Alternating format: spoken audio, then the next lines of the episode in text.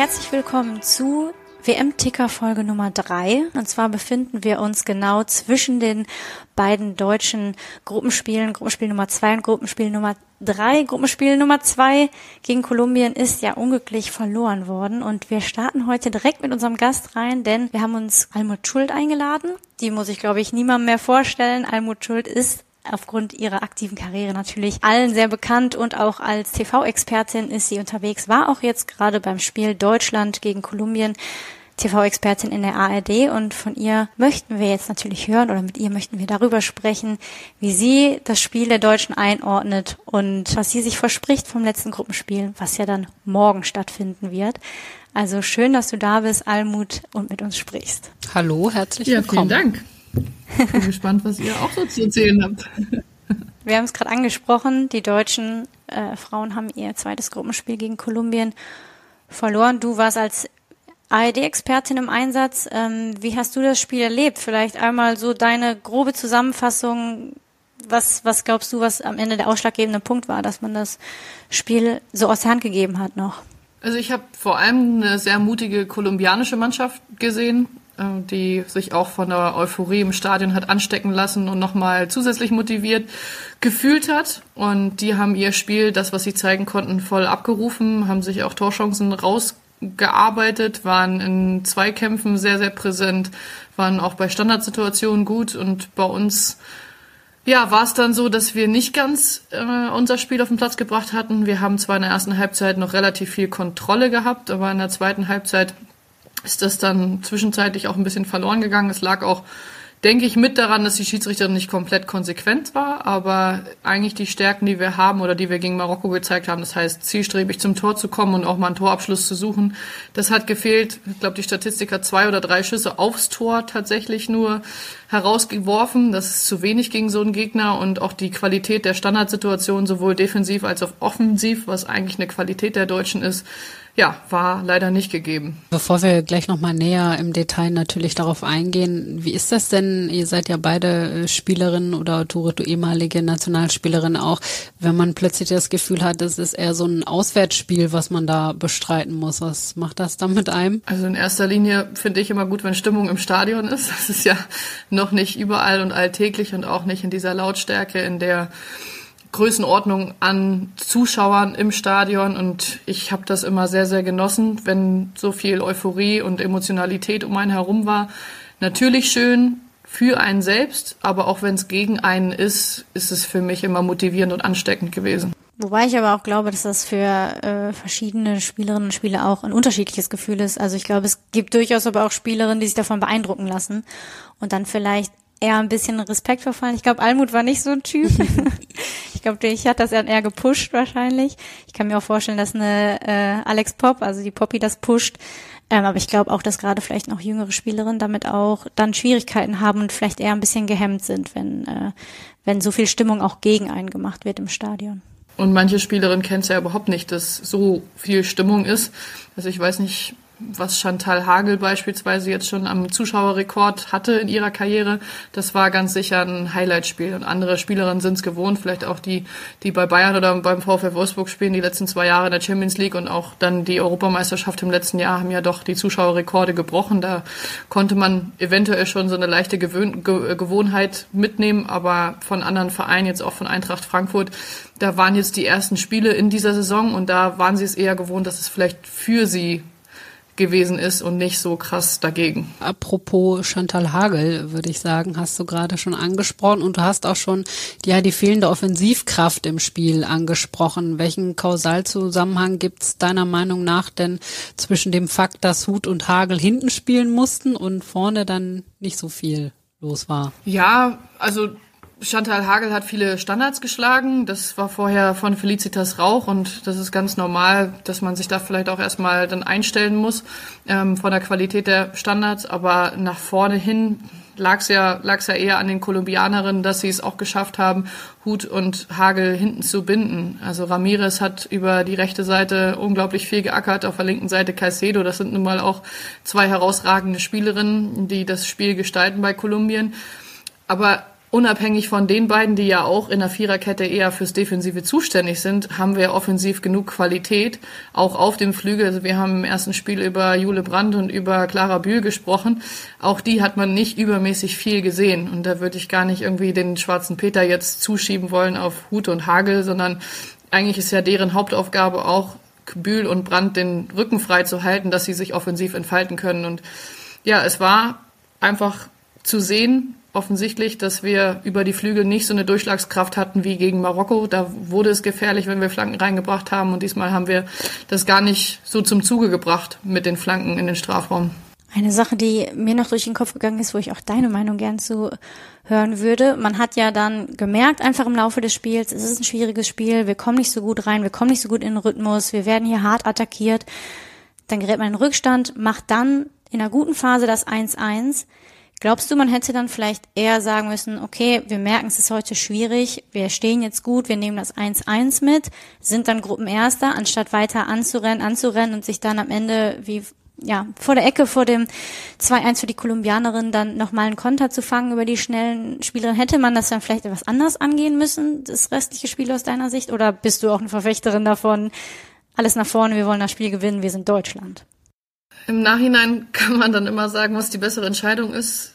Jetzt mit der Erfahrung aus dem Sambia-Spiel hätte man das eventuell dabei belassen können, dass man einfach sagt, da ist es auch schon mal schiefgegangen, dass wir kurz vor Schluss den Treffer zum, zur Niederlage bekommen haben. Und man sollte sich dann vielleicht mit dem 1-1 zufrieden geben. Auf der anderen Seite war es so, dass man in der Druckphase das 1-1 gemacht hat und man hatte dieses Gefühl, es wäre jetzt tatsächlich noch möglich, das 2-1 zu machen. Und da bin ich eher positiv bei der Mannschaft, weil es ja eine gute Eigenschaft ist, wenn man nicht nur verwalten möchte, sondern wenn man eine Chance sieht und sagt, wir möchten sie gerne nutzen, um das hier jetzt klar zu machen, um uns noch mal mehr aus diesem Spiel an positivem Effekt rauszuholen, um uns vielleicht auch dann die Stärke zu holen mit drei Punkten. Und deswegen kann ich das vollkommen nachvollziehen. Aber im Nachhinein wäre es vielleicht klüger gewesen zu sagen, alles klar, das war echt ein hartes Spiel. Wir nehmen das 1-1 jetzt mit. Wir spielen das jetzt die letzten fünf Minuten sicher runter aber auch das ist ein Lerneffekt und das ist ja nicht von der einzelnen Spielerin oder nur von der Trainerin, sondern das muss ja die Mannschaft insgesamt entscheiden. Und vielleicht war dann auch für den Fall, dass sie weiterkommen, was ich sehr, sehr hoffe, dass eine sehr gute Ausgangslage, so einen Lerneffekt zu haben für die K.O.-Phase. Wie hast du denn dieses zweite Gegentor, das schlussendlich dann auch die Niederlage gebracht hat, als Expertin analysiert? Ja, es ist ein, ein Standard.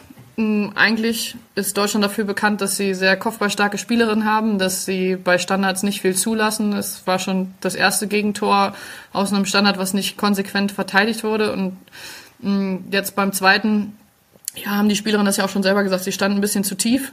Also es muss auch erstmal eine Spielerin schaffen, aus den neun, zehn Metern, ähm, wie Vanegas das gemacht hat, den Kopfball so zu platzieren und tatsächlich im Tor unterzubringen. Das ist schon sehr, sehr schwierig und eine große Qualität.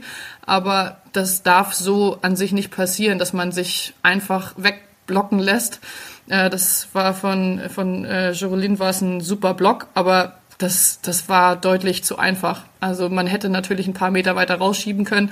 Ansonsten muss man vielleicht eine andere Staffelung wählen, dass man nicht nur zwei reinbildet mit dem 5-3, sondern vielleicht noch ähm, einen auf die Pyramide draufsetzt, äh, aus, also entweder die fünf auflösen zu vier oder die drei auflösen zu zwei. Es ist halt sonst so, dass noch jemand auf der Pyramide drauf ist, aber das haben die Kolumbianer clever gemacht. Die haben noch jemanden rausgezogen, indem sie erst mit zwei Leuten draußen an der Eckfahne waren, um, um den Ball zu spielen und haben das dann erst dann noch aufgelöst. Und da war aber die Spielerin, die sonst noch mit äh, Kopfballspielerin von Kol Kolumbien blockt, die war halt schon rausgezogen und das haben sie eiskalt ausgenutzt. Und dafür ist es ja auch eine WM, dass sich hoffentlich dann die Qualität vom Fehler aussetzen auch mal äh, ausnutzen auch mal durchsetzt. Aus deiner Teuterin-Sicht ähm, ist es ja häufig so, dass Tor Hüter ja auch ein Wörtchen dabei mitzureden haben, wie man Standards verteidigt. Was sagst du grundsätzlich dazu, wenn man hauptsächlich oder fast ausschließlich dann in Raumverteidigung verteidigt und die Pfosten komplett freilässt? Was ist aus deiner Sicht als Torhüterin dazu zu sagen? Also jeder Torhüter, Torhüterin hat eine Vorliebe. Ich habe am liebsten immer eine kombinierte Raum-Mann-Deckung gehabt. Ich habe mich nie in der kompletten Raumdeckung gesehen, weil ich immer das Gefühl habe, dass es für Kopfballspielerinnen am einfachsten ist, also offensiv, wenn sie keinen Gegnerdruck haben. Das heißt, die Offensiven muss man dann am besten irgendwie markieren, dass man sie ein bisschen aus dem Tritt, aus dem Rhythmus bringt.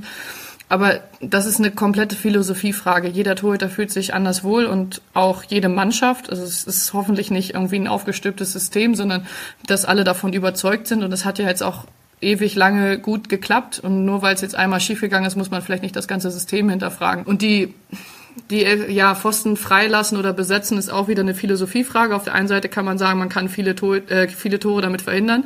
Auf der anderen Seite deckt man dann weniger Raum ab, um ähm, einen Ball etwaig rauszuköpfen.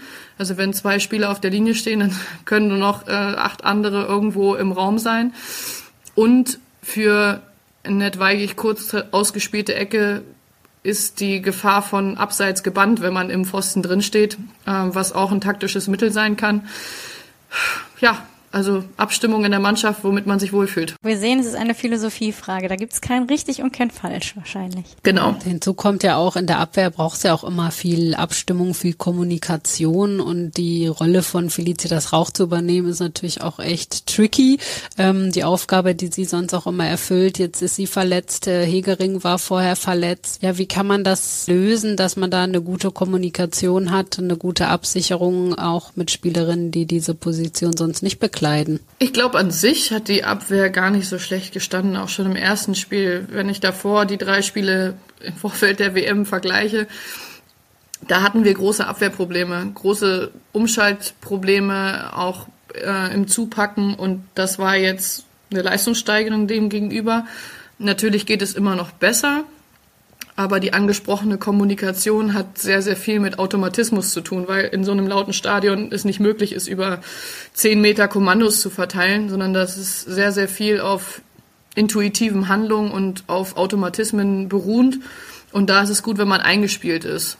Und ja, äh, eine Felicitas Rauch ist eine Merle Froms, eine Kathi Henrich aus dem aus dem Verein bekannt, genauso wie eine Svenja Huth. Svenja Huth vielleicht im Verein nicht auf der Position. Wenn jetzt eine Marina Hegering wieder reinrücken sollte, dann ist es äh, mit, mit Kathi Henrich auch ein eingespieltes Duo. Das kann helfen, das äh, kann Sicherheit geben.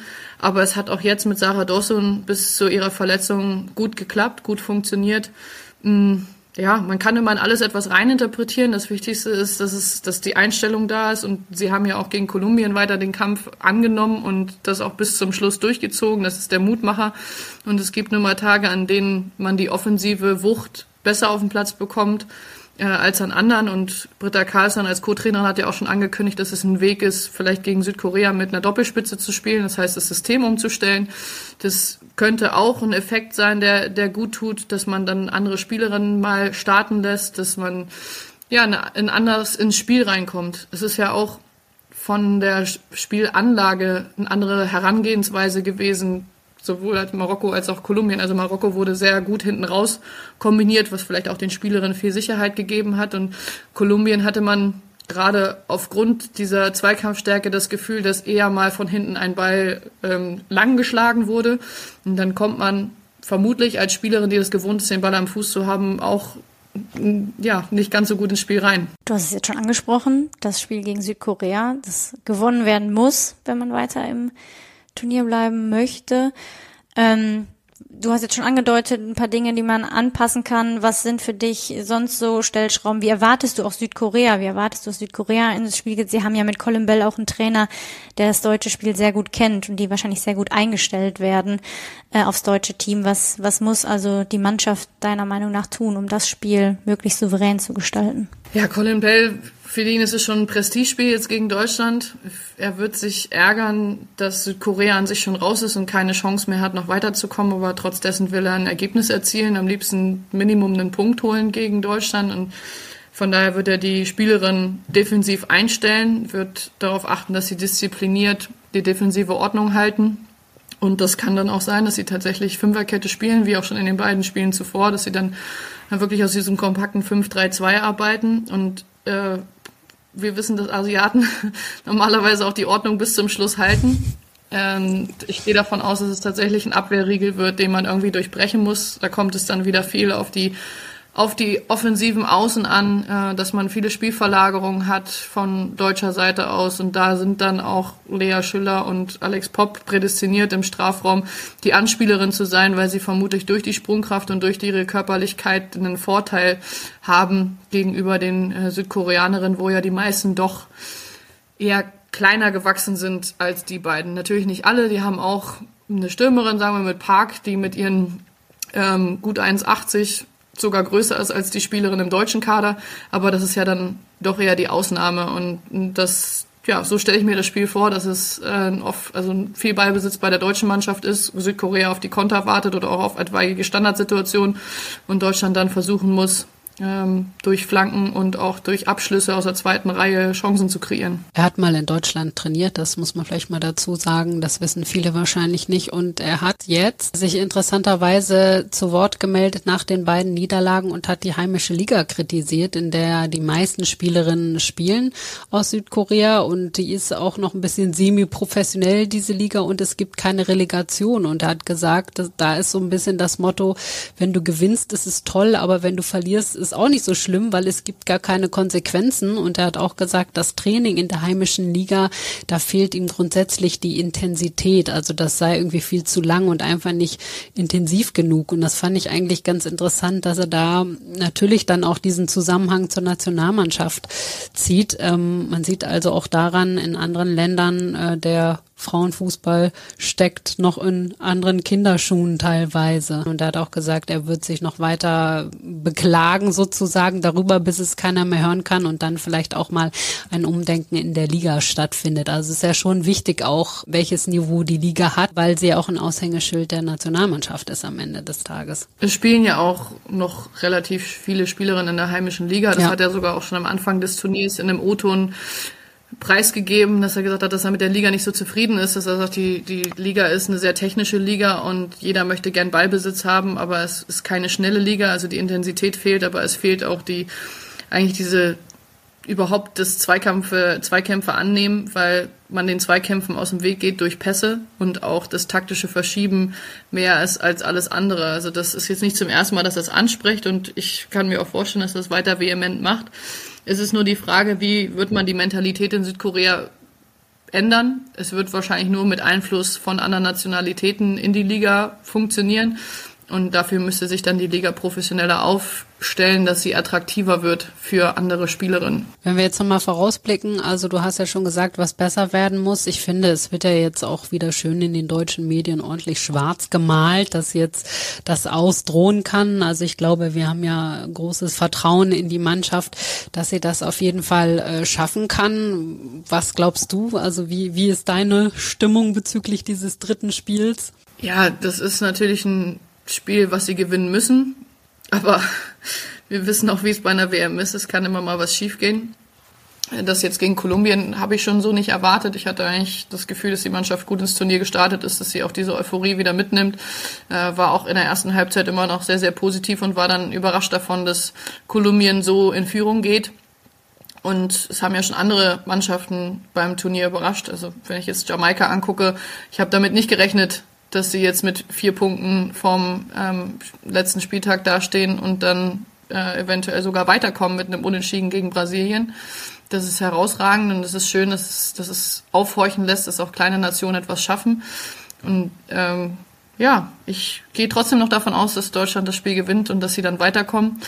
Aber die Aufgaben werden dann für das Weiterkommen auch nicht leichter. Ja, mich würde noch interessieren, welches Team hat dich bis jetzt bei der WM am meisten überzeugt oder kannst du den Favoritinnenkreis schon etwas eingrenzen? Also die, die mich sehr überzeugt haben, waren die Japanerinnen. Das fand ich beeindruckend, vor allem die, die Leistung gegen Spanien, weil ich sie so noch nie gesehen habe.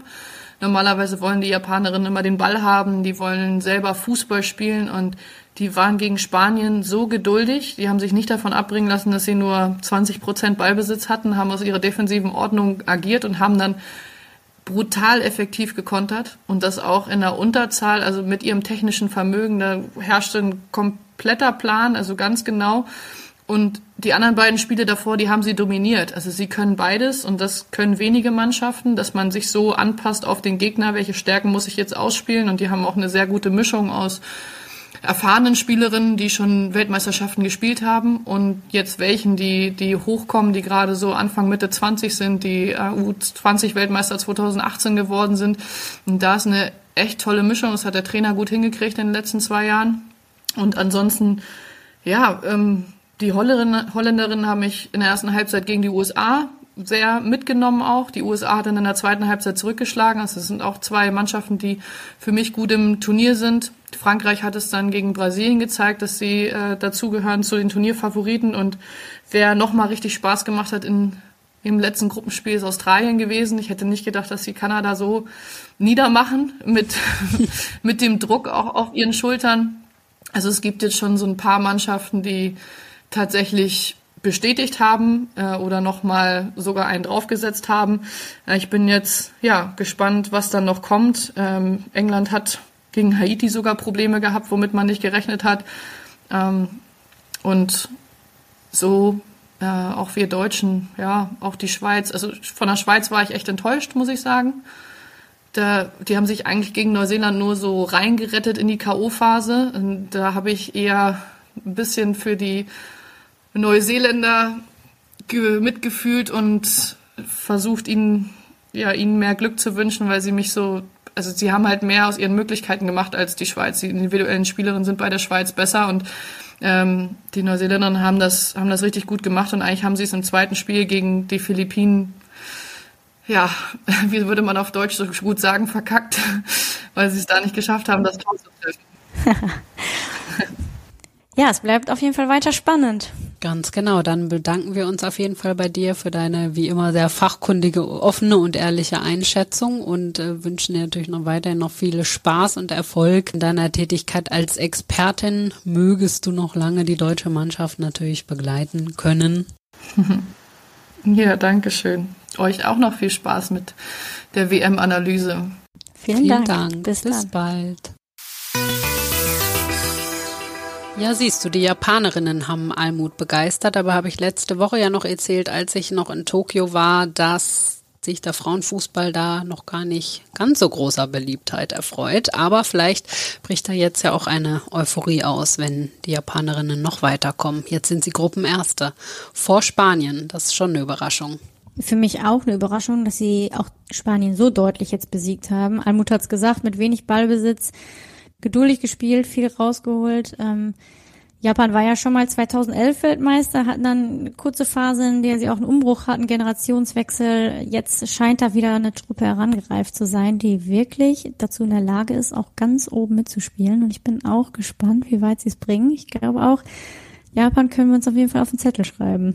Ja, absolut. Und vielleicht noch als Nachtrag zu Südkorea, da bin ich ja jetzt in Seoul und hier muss man sagen, ist der Frauenfußball schon deutlich präsenter, also zumindest im Fernsehen. Da gibt es sogar eine weibliche Co-Kommentatorin, das fand ich natürlich super, aber im Prinzip gibt es hier natürlich nur ein großes Fußballidol. Ich glaube, man kann schon erraten, wer es ist. Er hat mir gestern noch von der Rahmensuppe aus zugewunken sozusagen. Also Son Heung-min ist natürlich hier der große Superstar oder wie man ihn ja hier nennt, Sonny, liebevoll. Aber vielleicht werden die südkoreanischen Frauen ja auch irgendwann mal hier zu großen Berühmtheiten. Ähm, weil man muss sagen, also beim letzten Turnier in Frankreich sind sie auch mit drei Niederlagen ausgeschieden. Davor 2015 hatten sie erstmals die K.O.-Runde erreicht. Also mal gucken. Leider müssen wir uns ja wünschen, dass sie ausscheiden, damit die deutsche Mannschaft noch weiterkommt. So leid uns das jetzt tut. Ja, wir wünschen dem südkoreanischen Frauenfußball alles Gute, aber bitte noch nicht im nächsten Spiel. Genau, da können wir jetzt überhaupt keine Gefangenen machen. Ähm, vielleicht noch abschließend, was nimmst du für ein Fazit mit von dieser ersten äh, Gruppenphase, die sich jetzt fast dem Ende zuneigt? Also Almut hat ja schon sehr viel äh, vorweggenommen, aber hast du noch weitere Erkenntnisse sozusagen gewonnen? Ja, ich finde, Almut hat das gut zusammengefasst. Äh, wir haben die Favoriten, die wir auch am Anfang benannt haben, die sich jetzt auch ja, durchzusetzen scheinen insgesamt für uns beide natürlich. Wir haben Neuseeland, haben wir am Anfang nicht zugetraut, dann haben sie gewonnen, dann sind sie jetzt leider doch äh, ja sehr knapp ausgeschieden, wirklich schade. Ähm, aber sonst bin ich wirklich beeindruckt auch vom Niveau des Turniers. Ich äh, versuche ja jedes Spiel zu gucken, so wie es geht.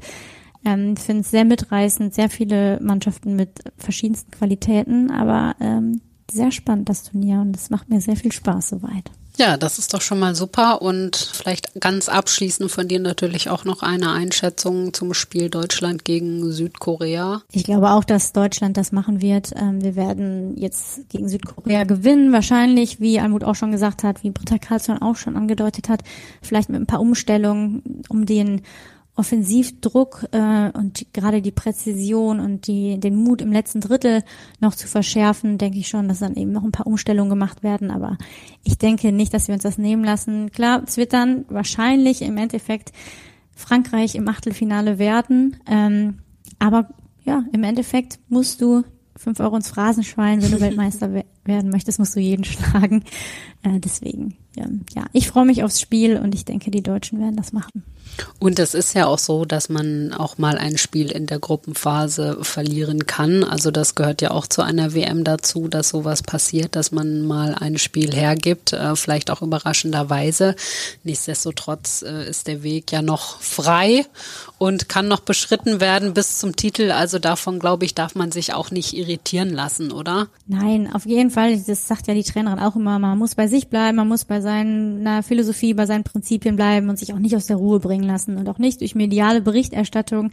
Aber ich glaube, da schafft man sowieso ganz gut, die Mädels irgendwie abzuschotten und ja, versuchen, äh, zu versuchen, die, die Gemeinschaft eng geschlossen zu halten und wirklich da gemeinsam an einem Strang zu ziehen. Das kennt die deutsche Mannschaft, das haben sie letztes Jahr geschafft und das werden sie bin ich mir ziemlich sicher, auch jetzt wieder ähm, schaffen. Und da melden wir uns ja mit unserer nächsten Folge am kommenden Mittwoch. Und dann hat aller Voraussicht nach, aller Hoffnung nach die deutsche Mannschaft auch schon wieder gespielt. Und dann sind wir natürlich sehr gespannt, was da rauskommt und wer und vielleicht doch auch überraschend dann schon in der ersten K.O.-Phase sozusagen rausfliegt. Also es bleibt auf jeden Fall sehr interessant. Genau, wir melden uns. Vielen Dank fürs Zuhören. Bis dann. Bis dann.